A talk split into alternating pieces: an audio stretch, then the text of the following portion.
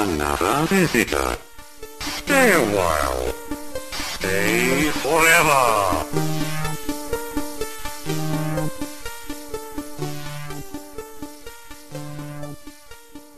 Hallo Christian. Hey Gunnar, hi. Wir machen heute mal was anderes. Wir werden ja häufiger interviewt äh, per Audio oder per E-Mail. Und diese jungen Leute, die uns immer interviewen, also die machen das ja immer schauderhaft. Die Journalisten von heute, ich weiß nicht. Wir machen jetzt mal hier ein Profi-Interview und zwar machen wir es so, ich interviewe dich. Ja, du hast das von der Pike aufgelernt bei der GameStar. Jetzt bin ich sehr gespannt, was da hängen geblieben ist. Ich kann mich an nichts mehr erinnern von dem, was ich mal gelernt habe. Aber wir wollen es mal versuchen. Christian, du bist ja hauptberuflich jemand gewesen, der geschrieben hat. Ja. Wie schreibst du? Kannst du mal den Prozess beschreiben, wie du so rangehst, wie du an deine Recherche rangehst, in was für einem, einem Setup, was, was für Tools du schreibst? Ist da was Besonderes? Hast du Tricks? Brauchst du Ruhe? Hm. Ich bin erstmal ein Auf-Deadline-Schreiber. Also das ist ja so ein altes Klischee, dass äh, Autoren und vor allen Dingen Journalisten immer erst dann anfangen zu schreiben, wenn es spitz auf Knopf steht und die Deadline treut. Und bei mir ist es leider genauso. Ich musste bei der Gelegenheit immer äh, dran denken an eine, an eine alte, eine kleine Episode, die ich in einer Satire von Ephraim Kishon gelesen habe. Ich war da als, als Jugendlicher ein großer Freund davon, habe seine Bücher verschlungen und er hat so Kolumnen für israelische Tageszeitungen geschrieben, witziger. Und in einer davon hatte er dann auch metaebenenmäßig den Schreibprozess thematisiert, wie er denn schreibt. Und er sagte da, das Schreiben an sich sei eine Qual. Das Einzige, was Spaß macht, daran ist das Ergebnis dann zu sehen, gedruckt in der Zeitung. Und damals als unerfahrener junger Mann dachte ich, der hat doch keine Ahnung, das Schreiben ist doch das Schönste von der Welt. Aber mittlerweile, leidgeprüft aus Erfahrung, weiß ich, dass er sehr recht hatte. Das Schreiben macht nämlich einfach keinen Spaß. Es ist eine Quälerei und so für mich ist es das leider auch so. Für mich funktioniert es nur dann einigermaßen flüssig, wenn ich mir das vorher sehr stark strukturiert zurechtgelegt habe. Da geht natürlich bei journalistischem Schreiben ein, ein Rechercheprozess voraus. Man hat einen Wust an Informationen, den man ordnet, den man in eine Struktur bringt und sich zurechtlegt, was man an welcher Stelle im Artikel erwähnen möchte und wie der rote Faden verläuft. Und wenn man das hat, dann ist das Schreiben sozusagen das Lückenfüllen, das Ausformulieren dazwischen und das geht dann relativ easy runter. Viel schlimmer ist es, wenn ich von Anfang an nicht so weiß, was ich so recht schreiben soll, gerade bei so offenen Themen und Essays, dann kann es gut sein, dass sich das auch mal über Tage hinsieht und am Ende kommt meistens was Unbefriedigendes raus. Wenn du sagst, dass Schreiben eine Quälerei ist, dann erübrigt sich logischerweise die nächste Frage, warum du nicht als Buchautor berühmt bist, sondern nur als Redakteur. die überspringen wir an der Stelle. Aber zum Prozess, zur Arbeit des Redakteurs gehört ja neben dem Schreiben hauptsächlich das, was dem Beruf den Namen gegeben hat, nämlich das Redigieren. Ja. Wie hältst du es denn damit? Macht das Spaß? Das macht Spaß, ja. Es ist einfach viel leichter, die Arbeit anderer Menschen zu verbessern, als was eigenes zu erschaffen. Und das ist dieses, das fällt so wunderbar in diesen Rahmen und diese Theorie der Kreativität, dass es sehr viel leichter ist, kreativ zu sein, wenn man eine Rahmensetzung dazu hat. Ja, wenn ich jetzt zu jemandem hingehe und spontan sage, hey, denk dir irgendwas Lustiges aus, dann wird das vermutlich ein Fiasko. Aber wenn ich ihm klare Vorgaben sage, denk, denk dir was aus, aber da muss ein Auto drin vorkommen und es darf nicht länger als eine Minute sein und es soll das Wort X und Y drin vorkommen, dann, also man setzt sozusagen schon ein paar Fixpunkte und um die herum zu arbeiten ist sehr viel einfacher. Und wenn man also einen Text von jemand anderen hat und sieht die Imperfektionen darin, dann ist es sehr einfach, das auszubessern. Mache ich sehr, sehr gerne. Wenn du einen Menschen benennen müsstest, der dir ein Vorbild ist, im, im Schreiberischen, sagen wir jetzt mal, als Redakteur oder, oder, oder Autor, also jetzt, also ich natürlich, aber sonst noch jemand, wen würdest du nennen? Bei dir ist es natürlich das menschliche Vorbild. Das erstmal so alt werden wie du, das wäre schon mal ein Lebensziel. Ähm, ein schreiberisches Vorbild. Wenn du mich das vor 10 oder 15 Jahren gefragt hättest, wäre es sehr viel einfacher gewesen. Dann hätte ich äh, gerade als Jugendlicher Ephraim Kishon natürlich gesagt, eine ganze Weile war ich ein großer Fan von Douglas Adams, dachte einmal so witzig schreiben können wie der Mann, das wäre der Hammer. Aber da wächst man dann auch ein bisschen raus, also zumindest geht's mir so. Ähm, ich glaube, alle möglichen Leute können so witzig schreiben wie Douglas Adams. Der schreibt gar nicht so wahnsinnig witzig. Ja. Der hat nur unglaublich viel bessere Ideen als wir. Das ist ein sehr origineller Mensch gewesen, das stimmt, ja. Also ich finde, wie, er die, wie er die Geschichten anlegt, das ist der Hammer. Das gehört jetzt ja gar nicht so richtig in so ein Interview, aber ich habe den mal live gesehen und dann fing er an, die Lesung zu eröffnen mit Schauen Sie, wenn Sie nicht genau wissen, wie das ist, ich lese ja auf Englisch und Sie sind alle Deutsche, alle fünf Sekunden kommt ein guter Witz, lachen Sie einfach. und dann dachte ich, das ist ganz schön arrogant, alle fünf Sekunden ein guter Witz. Und in der Tat, dann kam wirklich alle fünf Sekunden ein guter Witz. Also man kam nicht mehr raus. Und er hat seine Geschichten dann auswendig vorgetragen. Es war unfassbar. Mit Schreien und Springen und allem und auf und ab und die Hände bringen und alles. Das war ganz super. Also eher ein Entertainer dann. Okay, aber der Christian hat keine Vorbilder, sehe ich schon. Nee, es fällt mir jetzt extrem schwer, da jemanden zu benennen. Das ist aber auch, ich bin echt ein bisschen überrumpelt von dieser Frage. Es gibt natürlich Autoren, die, deren Texte und Stile ich total bewundere, aber nicht in einer Konsistenz, dass ich sagen würde, ich verschlinge alles, was der oder diejenige schreibt. Mein Vorbild ist ja immer der Autor, den ich gerade lese. Wie so vielen Redakteuren oder, oder Schreibern geht es so, dass man denkt, man liest ein Buch und denkt so, genau, das muss man mal schreiben, das schreibe ich da, sowas ähnliches schreibe ich auch. Das ist total super. Und dann liest man den nächsten Roman und denkt, also super, ein Historienroman im alten Japan wollte ich auch schon immer mal machen. Total geiler Stil man kann, ich weiß nicht, ob dir das auch so geht, aber man kann in dem Metier, in dem man selbst unterwegs ist und von, von dem man einiges darauf erhält, auf seine eigene Arbeit, nicht mehr genießen, finde ich. Also das kann noch so ein toller Text und noch so ein gutes Buch sein. Ich kann das ja anerkennen, den Stil den, von des Autoren, aber da schwingt dann immer Neid mit. Denke ich immer, verdammt nochmal, wenn ich nur auch so gut schreiben könnte in diesem Moment. Ich habe das ständig auch, ja. Aber das, das, das macht mir nichts. Ich finde beim Schreiben, das ist so was Offenes. So, ich finde, das gehört dazu, dass Leute das, das super können und ich finde, man selber weiß auch immer nicht, bevor man bestimmte Projekte nicht selber versucht hat, ob man das nicht auch sensationell kann. Ja, das mag sein. Aber ich bin dazu kleinlich. Ich bin persönlich beleidigt, wenn jemand besser schreibt als ich. Ach, kannst du meine Sachen gar nicht lesen? Das heißt, ich komme im Prinzip aus dem Griesgrämigen gar nicht mehr raus.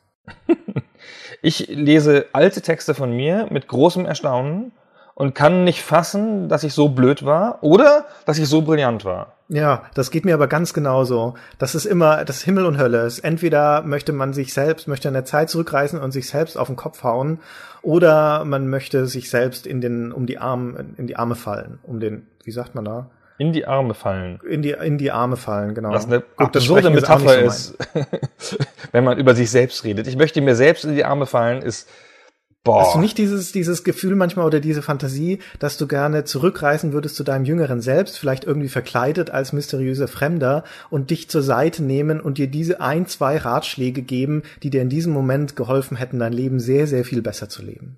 Nein, aber ich habe ein Kind. Wie zum Beispiel halte dich von diesem Lot fern. genau. Ich habe ein Kind und ich habe das starke Bedürfnis, bei meinem Kind das zu machen, was bei mir nicht da war. Also dieses, dieser Geist, der nicht da war, in dem ich die falschen Abzweigungen hat nehmen lassen, an vielen Stellen in meinem Leben, da möchte ich davor sein, wenn mein Kind an diesen Wegen steht.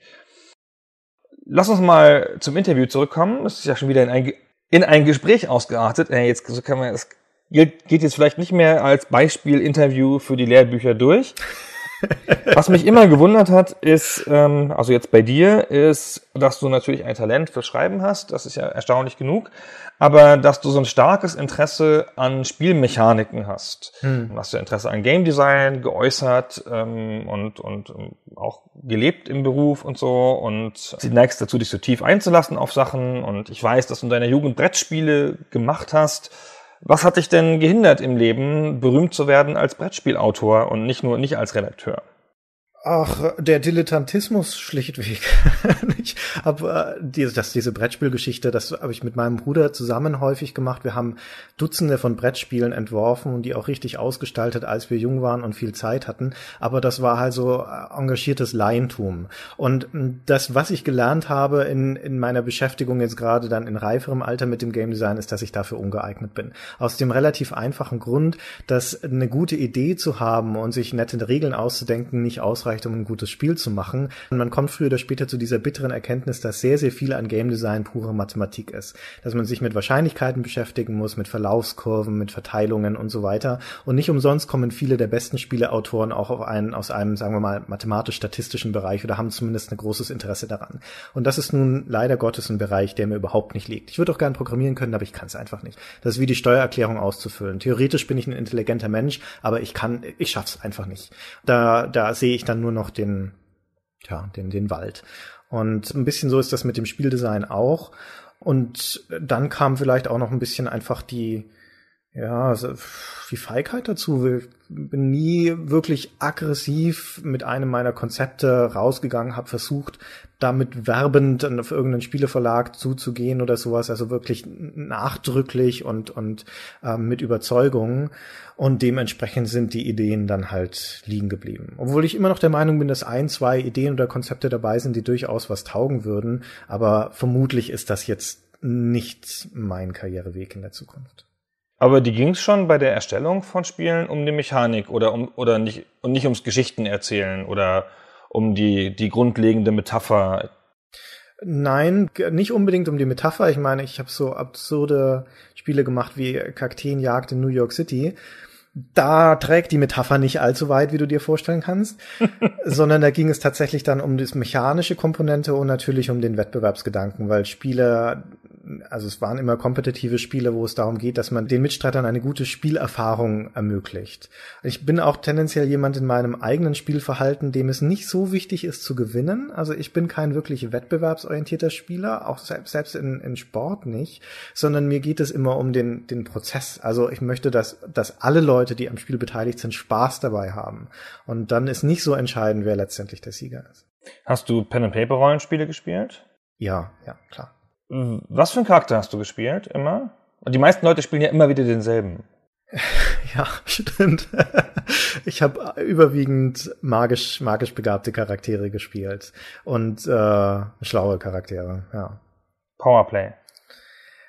Äh, nicht zwangsläufig Powerplay. Wie gesagt, es ging nicht so darum, dann der Stärkste und Beste zu sein und auch keine keine Magier in Reinausprägung, sondern halt tendenziell eher so ein bisschen universal Gelehrte, die dann der so Kampfmagier oder sowas, die in alles ein bisschen konnten, aber nicht so wahnsinnig gut, damit sie aber halt auch immer beteiligt sein können. Mir liegt das jetzt nicht so wahnsinnig, da so einen Charakter aufzubauen, einen spezialisierten Charakter aufzubauen, wo du die ersten 20 Spielrunden, also ein, zwei, keine Ahnung, Monate ums schiere Überleben ringst und keine Hilfe für deine Party bist, bis du endlich genügend Skills hast, spezialisierte Skills, um dann, dann der große göttergleiche Magier zu sein.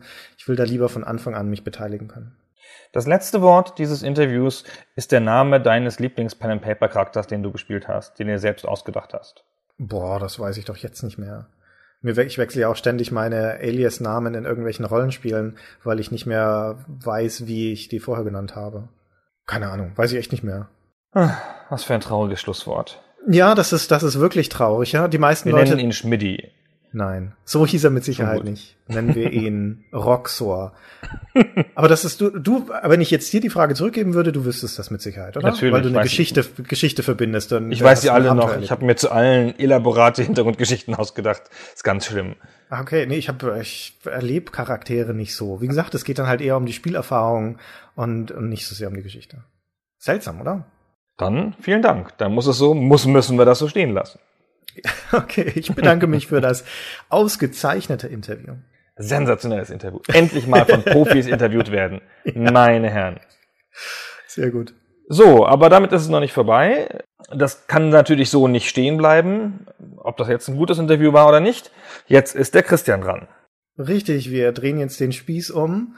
Spitzenjournalist Christian Schmidt interviewt jetzt den altgedienten Recken Gunnar Lott. Gunnar, hey, willkommen zu diesem Interview. Oh, hallo Christian. Gunnar, die meisten von unseren Zuhörern beim Podcast kennen dich ja tatsächlich nur vom Hören. Dementsprechend geben wir Ihnen jetzt mal einen, einen kleinen Fingerzeig. Beschreib doch mal bitte für unsere Hörer, wie du eigentlich aussiehst. Eine Selbstbeschreibung. Puh. Ähm, ich würde sagen, ich bin kräftig, breit in den Schultern, schwerer, als es meiner Größe angemessen wäre und so mittelgroß. Ich habe strahlend graue Haare, Powergrau, wie man das in der Werbung nennt, und wie mal jemand sagt, ein altmodisches Gesicht, das in die 50er passt. Und ich habe offenkundig, was ich jetzt so an mir nicht sehe, ein sehr animiertes Gesicht, also eine starke Mimik. Keine Ahnung, ob das andere Leute auch so empfinden, aber man kennt sich ja selber immer nur von diesen gestellten Posen vor dem Spiegel. Und dann guckt man so, so ein bisschen in die Ferne mit so leicht zusammengekniffenen Augen, den Mund geschlossen, guckt dann so cool ähm, auf den Spiegel, so wie die Leute alle auf ihren Facebook-Fotos aussehen, die sie leicht von schräg oben mit der Handykamera aufnehmen. Und dann sehe ich Fotos von mir aus irgendwelchen Gesprächen, wo ich ja die ganze Zeit den Mund offen habe und total schräg aussehe. Keine Ahnung. Ich, ähm, ich gefalle mir auf Fotos immer so überhaupt nicht. Trägst du gerne Hüte zu deinem 50er-Jahre-Gesicht? Ich würde gerne Hüte tragen, interessanterweise. Ich traue mich das nicht. Es ist, ich habe Angst, als entweder Hutopa abgestempelt zu werden oder als affektierter Pseudo-Hipster. Ich finde aber, dass mir Hüte ganz gut stehen. Ich besitze sogar einen und habe mich bisher bislang nur getraut, ihn im Urlaub aufzusetzen, wo mich keiner kennt. Im Ausland. Stimmt, ich habe dich noch nie mit Hut gesehen. Außerdem tragen immer komische Leute Hüte. Ich habe mal neulich ein Foto gesehen von einem Weltmeisterschaftsspiel in den 50ern, also ein Fußballspiel aus dem Stadion. Und da gab es im Stadion, das war so ein ganz normaler Frühlingstag, niemanden, also keinen Mann ohne Kopfbedeckung. Mhm. Es war ganz undenkbar, dass Männer ohne Kopfbedeckung aus dem Haus gehen. Also ohne Hut oder Schirmmütze oder so, je nach Gesellschaftsschicht. Ich wünschte, das käme wieder. So elegante Hüte tragen. Ich würde das so gerne tun. Ich komme vielleicht noch dazu. Man sagt ja, dass wenn, wenn man Leute fragt, dass sie sich selbst beschreiben sollen, dass das Erste, was ihnen einfällt, das ist, was ihnen am meisten durch den Kopf geht. Bei dir war es jetzt deine Statur und dein Gewicht. Das, wo, wo ist denn die Frage? Stell ruhig die Frage dazu. Möchtest du das kommentieren? Nein. Beschäftigt dich das? Nein, ich weiß nicht, kann sein. Okay. Ich habe natürlich wie, ja, wir können auch was dazu sagen. Ich habe natürlich wie alle Leute, das nimmt mit zunehmendem Alter wird das krasser. Also am Anfang bemerkt man es nicht. Aber jeder hat ein Bild von sich im Kopf, wie er aussieht. Hm. Man weiß ja, wie man aussieht und wenn man talentiert wäre, dann könnte man sich selber aufzeichnen. Also man sieht sich ja häufiger, man sieht sich in der Reaktion der anderen Leute, man hat so ein Bild. Und dieses Bild bleibt im Laufe des Lebens eine ganze Weile deckungsgleich mit dem, wie man wirklich aussieht. Ist vielleicht leicht ein bisschen idealisiert. Und so ab 30 beginnt es auseinander zu driften.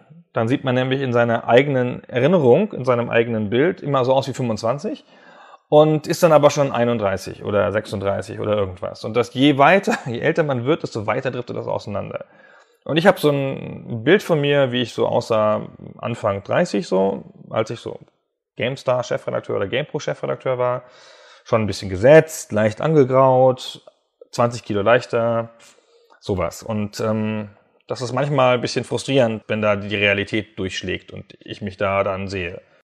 Lass uns bei deiner Jugend bleiben. Du bist, was Leute, die deinen Blog regelmäßig verfolgen, ahnen, ein politischer Mensch, der sich mit Politik auseinandersetzt und dafür interessiert. Und das kommt meines Wissens nach schon aus deiner Jugend heraus. Erzähl uns ein bisschen, wie sich das da und in deiner Studienzeit niedergeschlagen hat. Gar nicht so sehr, interessanterweise. Ich, hab, ich komme aus einer der CDU nahestehenden Familie, ohne dass das jemals irgendwie gelebt wäre oder Parteimitgliedschaft oder sonst irgendwas gewesen wäre. Aber standen der nahe, also meine Tante würde sagen, wir standen den Deutschnationalen nahe. Gunnar, CDU heißt das halt nur heute. Ich so, aha. Und ich hatte dann, war auch immer sehr konservativ und bin ähm, auch sehr konservativ rumgelaufen und so und habe dann irgendwie so eine Rebellenphase gekriegt, wie sie viele Jugendliche kriegen, so mit 16 und habe mich dann so, habe dann versucht irgendwie da auszubrechen und habe ähm, so einen Russen Symbol, so ein Hammer- und Sichel-Ding äh, gekauft, so ein Anstecker und mir den ans Revers geheftet. Mhm. Und ich war auf so einer eher normalen, auf so einem normalen Gymnasium. Und manche Lehrer haben da so stark drauf reagiert. Wir müssen da bedenken, das war auch in den 80ern, ja, der eiserne Vorhang war noch nicht gefallen und die, die DDR war noch nicht eingemeindet. Da haben die so stark darauf reagiert, so mit, sag mal, du kannst doch nicht so ein, so ein Faschistenregime, bla, das geht doch nicht und bla bla das hat mich irgendwie sehr bestärkt darin, dass ich jetzt gerade irgendwas richtig mache, wenn das die Lehrer alle scheiße finden. und habe mich dann sehr in so eine, in so eine linke Richtung ähm, entwickelt und da war dann in der Studienzeit war das dann das, das ideale Auffangbecken logischerweise. Und dann habe ich gegen den Castor demonstriert und stand der Hausbesetzer-Szene nahe und derartige Sachen. Aber alles nicht wild und alles alles sehr im Rahmen und, und nichts Illegales dabei. Und ähm, und dann war ich so eine Weile so linksspießig, wie so viele Leute linksspießig sind, so, die ein, ein gesetztes Alter erreichen und einen gewissen beruflichen Erfolg. Und jetzt ist Politik nur noch ein reines Ärgernis für mich. Ich bin nur noch, ich lese irgendwas und finde die alle scheiße, kann ansetzen zu stundenlangen Rants darüber, wie schlecht der Mensch in der Politik ist und dass die alle an die Wand gestellt werden, wenn die Revolution kommt. Ich habe neulich kurzzeitig angefangen, ein Manifest zu schreiben für eine neue Partei, in der es nur darum geht, einfach gut zu sein zu Menschen. Und mal abgesehen von allen anderen beschissenen Sachen, Politik hier und Griechenland da und all die partikulären Interessen, das, weil ich glaube, es ist irgendwie, also gut zu sein, hat irgendwie keinen, keinen Wert mehr. Dabei ist das ja im normalen Leben einigermaßen wichtig. Schwierig. Ist Naivität ein sympathischer Charakterzug? Gute Frage eigentlich. Würde ich nicht sagen. Also ich finde, Unschuld ist was Sympathisches so. Und ähm, das ist nicht dasselbe wie Naivität in meiner Welt. Was ist Naivität dann für dich? Also Naivität habe ich das Gefühl, das geht so ein bisschen über, über schlichtes Nichtwissen oder noch nicht ausgesetzt sein hinaus, sondern ist auch so eine Extrapolation so. Ich komme aus dem, aus dem Dorf und gehe davon aus, die Stadt ist genauso wie das Dorf.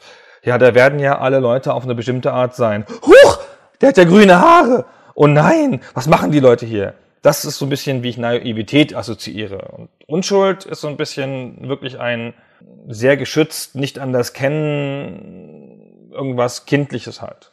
Also es hat mit der Möglichkeit des Lernens zu tun, äh, interpretiere ich jetzt daraus, dass Naivität ein, ein Unwillen zum Lernen ist, wenn man es aber besser wissen könnte und Unschuld aus dem Verhältnis heraus einfach die, die Möglichkeit fehlt, es besser zu wissen. Ich bin nicht sicher, ob das eine schlüssige Position ist, aber so fühlt es sich für mich, für mich richtig an. Bist du ein naiver Mensch? Ich denke überhaupt nicht. Ich denke, ich bin ziemlich abgezockt. also ein abgezockter Mensch würde gerne eine Partei gründen, deren Leitlinie es ist, gut zum Menschen zu sein. Das ist ein bisschen komisch, nicht? Ja. Ich finde aber, dass es einfach fehlt. Ich verstehe es nicht. Das hat ja auch mit, mit grundsätzlichen moralischen Erwägungen zu tun. Ich kann nicht fassen, wenn ich die Politik betrachte, wie man so scheiße sein kann. Hm. Ich kann nicht fassen, wie man als Politiker dahingehen kann und so eitel sein kann, obwohl man ja einen öffentlichen Auftrag hat. Ja, es ist ja nicht so, dass man da nur qua eigenen, eigener Superfähigkeit hingekommen wäre. Wie man so scheiße sein kann und dann, sagen wir, ähm, Steuern hinterziehen kann oder sonst irgendwas. Es wäre so einfach zu vermeiden. Es wäre so einfach zu vermeiden, um ein ganz konkretes Beispiel zu sagen, wenn ich Mitglied einer christlichen Partei wäre, die das Sakrament der Ehe verteidigt, dann einfach nicht fremd zu gehen. Das kann man doch vermeiden. Das ist doch, also schaffen ganz viele Leute, jeden Tag schaffen sie es nicht fremd zu gehen. Ich auch, sensationelle Leistung von mir. Klopfe mir abends wieder auf die Schulter. Heute wieder nicht fremd gegangen, Gunnar, sensationell. Und gewisse Politiker aus dem bayerischen Raum schaffen dieses, diese Minimalanforderung nicht, obwohl sie noch einem Wertegerüst entstammen, dass das noch besonders nahe liegt, dass sie das müssen. Also ich muss ja nicht mal. Ich kann ja fremdgehen, wie ich will, theoretisch. Ich bin ja links. Bei den Grünen, ich kann ja den, den Joschka Fischer machen, viermal heiraten. Da habe hab ich mit dem Gewissen gar kein Problem mit. Außer, dass ich das halt vage unanständig finde. Ähm, und dass es halt mit Partnerschaft und Augenhöhe nicht viel zu tun hat und so. Und dann gehen christliche Politiker hin und gehen fremd? Was soll denn das? Oder wie kann denn ein Politiker bei den Grünen Geld von einem PR-Berater annehmen? das, da müssten doch solche Sperren sein. Also alleine schon aus, aus Gründen der, des Selbstschutzes, des grundmenschlichen Anstandes. Was für ein Menschenschlag geht denn da in die Politik, dass sie diese, diese, diese Minimalsperren nicht haben? Du bist ein Mensch, der in der Regel weiß, was zu tun wäre. Das ist nicht immer so, aber ich bin, glaube ich, ein Mensch, der keine Angst vorm Handeln hat. Und deswegen wirkt es manchmal so, als wüsste ich, wäre ich derjenige, der weiß, was zu tun ist. Und du bist auf jeden Fall ein Mensch mit starken Meinungen. Oft. Manchmal habe ich keine und dann sage ich das auch. Und dann sind immer alle Leute ganz irritiert. Apropos auch sagen, um wieder zu was ganz Banalem zurückzukommen, denn unsere Zuhörer kennen dich auch als jemanden, der Dinge in der Regel gerne auch zwei oder dreimal sagt, vor allen Dingen, wenn es sich um Anekdoten handelt. Ist das Kalkül oder ist es Zerstreutheit? Ich bin einfach alt. ich habe die, die, die ganz starke Marotte in meinem Privatleben schon seit vielen Jahren, dass ich immer, wenn ich irgendwas erzähle, sage, oder habe ich das schon erzählt? Und ähm, ist natürlich wahnsinnig frustrierend, mit meiner Frau zu reden, die sagt, ja, und nicht nur einmal. Aber viele Leute wissen es dann trotzdem. Ja, aber ich bin auch so jemand, der das, ähm, der einfach Sachen so einschleift im Erzählen. Ich erzähle halt gern und die Sachen verändern sich auch bei dem Erzählen und werden mehr eingeschliffen und werden idealerweise besser zu funkelnden Gemmen der Anekdotenkunst. Ich nutze das halt auch, also um ein, das Gespräch interessanter zu machen, hoffentlich oder so. Und dabei kommt es halt oft vor, dass ich eine Anekdote 20 Mal erzähle, also hoffentlich 20 unterschiedlichen Leuten. Und dann ist da doch mal einer dabei, zum Beispiel 15.000 Podcast-Hörer, die sie dann nochmal hören. Das ist aber Zerstreutheit, ja. Wir sind ja jetzt bei unserem Podcast mit Stay Forever dabei, äh, groß gegriffen, hochgegriffen, so eine Art Kanon der besten Spieler, PC-Spieler aufzustellen. Spiele, die man gespielt haben sollte, unserer Meinung nach. Und es gibt ja Ähnliches durchaus schon in anderen Medien. Man erinnere sich zum Beispiel an den Kanon der Literatur von, von Marcel Reich-Ranitzky und so. Und wenn man sich diese klassischen Medien anschaut, dann ist der, sagen wir mal, der Gewinn durch diese Kanons relativ klar. Dann lernst, wenn du alle diese Bücher lernst, dann lernst, nimmst du zeithistorisches Wissen mit, du lernst mehr über den Mensch an sich, die Welt, das Wirken, das Leiden und so weiter. Gibt es was Analoges auch für Spielen? Was wäre der Sinn von, von unserem Kanon? Das ist ziemlich schwierig, weil Spiele ja verschiedenste Ebenen haben. Natürlich sind Spiele, wir hatten das ein bisschen angeschnitten bei unserem Gespräch über Superhero League of Hoboken, sind Spiele ein, ein Spiegel ihrer Zeit. Das Problem ist, dass bei Spielen ja die Technik so im, im Weg steht. Ja, man kann ja bei einem Spiel, anders als bei einem Buch, nicht davon ausgehen, dass das Spiel so ist, wie der Autor das ideal gewollt hat, sondern der unterlag technischen Limitationen und hatte das gemacht, was zu seiner Zeit opportun war. Und er musste damit, was auch sehr unterschiedlich ist beim, beim Bücherschreiben. Er musste damit Geld verdienen. Das müssen nicht alle Leute, die Bücher schreiben. Bücher entstehen manchmal auch so aus innerem Druck und es sind Einzelprojekte. Und Spiele sind fast immer, also im Großen, wenn man nicht von kleinen Indie-Sachen redet, große oder mittelgroße kommerzielle Unterfangen. Und ähm, ich finde, das steht dem ganzen Zeitgeschichtlichen im Weg. Wenn man einen Kanon für Spiele aufstellt, dann ist es entweder einer, der nach strengen Originalitäts- oder unterhaltenden Kriterien ähm, funktioniert, im Sinne von, das könnte man mal gespielt haben, das war ziemlich toll, oder das hatte diesen und jenen, oder, oder diesen oder jenen originellen Gedanken, oder originelle Mechanik vielleicht sogar, oder halt Spiele, die sozusagen, also ein Kanon, der so gewisse grundlegende Mechaniken abdeckt, was ich eigentlich ganz interessant finde, so. Auf folgende Arten können Spiele funktionieren, so. Wir haben hier in dem Kanon zehn Ego-Shooter, die von diese Art Ego-Shooter bis diese Art Ego-Shooter gehen und dann die, die Entwicklung der Ego-Shooter demonstrieren. Also eher eine fachliche Annäherung an das Ganze. Das wäre ja dann Erkenntnisgewinn auf sehr theoretischer Ebene. Genau, das ist eher, aber es ist eher ein weniger kultureller Ansatz als ein, also ein medienimmanenter Ansatz, einer, der sich wirklich auf das Medium bezieht. Lernt man durch das, was Menschen gerne spielen und häufig spielen, mehr darüber, wie sie sich sehen in einer Zeit oder über ja, die Menschen an sich? Ich finde den Topos, also das, das, also sagen wir mal nicht so hochgegriffen, aber die Themen von Spielen ändern sich natürlich mit der Zeit und das sieht man zumindest immer an den Feindbildern der Militärshooter. So, ah, die Russen, ah, nein, die Araber, oh, doch wieder die Russen.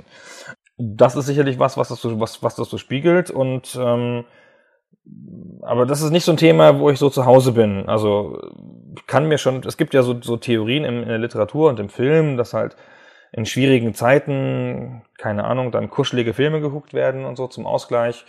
Das habe ich so noch nicht beobachtet. Mhm. Okay, zum Abschluss noch eine letzte Frage. Du stehst jetzt mehr oder weniger in der Mitte des Lebens und hast vieles von dem, was man so äh, zu dem Zeitpunkt verbracht haben sollte, geleistet. Du hast eine Familie, du hast eine wunderbare Tochter, du baust ein Haus, du hast auch schon ein Werk vollbracht. Ich meine, du hast die deutsche Magazinlandschaft mitgeformt über GameStar, GamePro, Making Games und so weiter. Was ist denn deine Zielsetzung für die zweite Hälfte deines Lebens? Im Wesentlichen Überleben. das wird ja häufig unterschätzt. Ja, aber also ich bin jetzt, werde 44 dieses Jahr komm du erstmal dahin. Ja, ja, ja da musst du noch zehn Jahre unfallfrei durch die Gegend fahren im Auto und nicht mit dem Flugzeug abstürzen und so. Und ich bin sehr zufrieden, dass ich das Alter schon erreicht habe. So sozusagen abgespeichert, ja, Save Point 44, nimmt mir keiner mehr weg. Das ist schon mal ganz gut. Ich hatte das, das Glück oder Unglück, wie das viele Leute sehen würden, ähm, spezifisch in den letzten Jahren die Chance zu haben oder den, den Zwang, wahnsinnig viel Neues zu lernen Games allgemein, ähm, PR, also der Wechsel von Journalismus auf PR, die Mechanik der PR, ähm, neue Firmen, ähm, Free-to-Play, die ganzen Mechaniken von Free-to-Play aus der nahen Sicht. Mobile Games, Online Games. Und ähm, hab, ich habe das Gefühl, dass mir das sehr gut tut, dieses Tempo des Lernens. Und ähm, kann das auch nur jedem wünschen, spezifisch in meinem Alter, sich nicht irgendwie auszuruhen auf dem, was man glaubt zu wissen, sondern einfach so, oh, das Wissen von 2011, das meinem Arsch, das gilt ja überhaupt nicht mehr. Jetzt haben wir ja schon 2013. Da müssen wir alles wieder neu lernen. Und das wäre eigentlich ganz schön, wenn das lange Zeit so bleiben könnte, weil ich glaube, das hält wahnsinnig jung. Und für die seelische Erfüllung? Für die seelische Erfüllung? Was ist denn das für eine esoterische Frage? Für den Nachruhm? Das mit Nachruhm ist mir total wurscht. Ich bin möglicherweise tot, wenn es um, um, um das Thema Nachruhm geht. Höchstwahrscheinlich, ja. Also um das zu beantworten, ich muss nicht mehr den großen deutschen Roman schreiben, um mich wohlzufühlen. Okay, das ist doch ein sehr schönes Schlusswort. Dann vielen Dank, Gunnar, für das Interview. Ah, sehr gerne.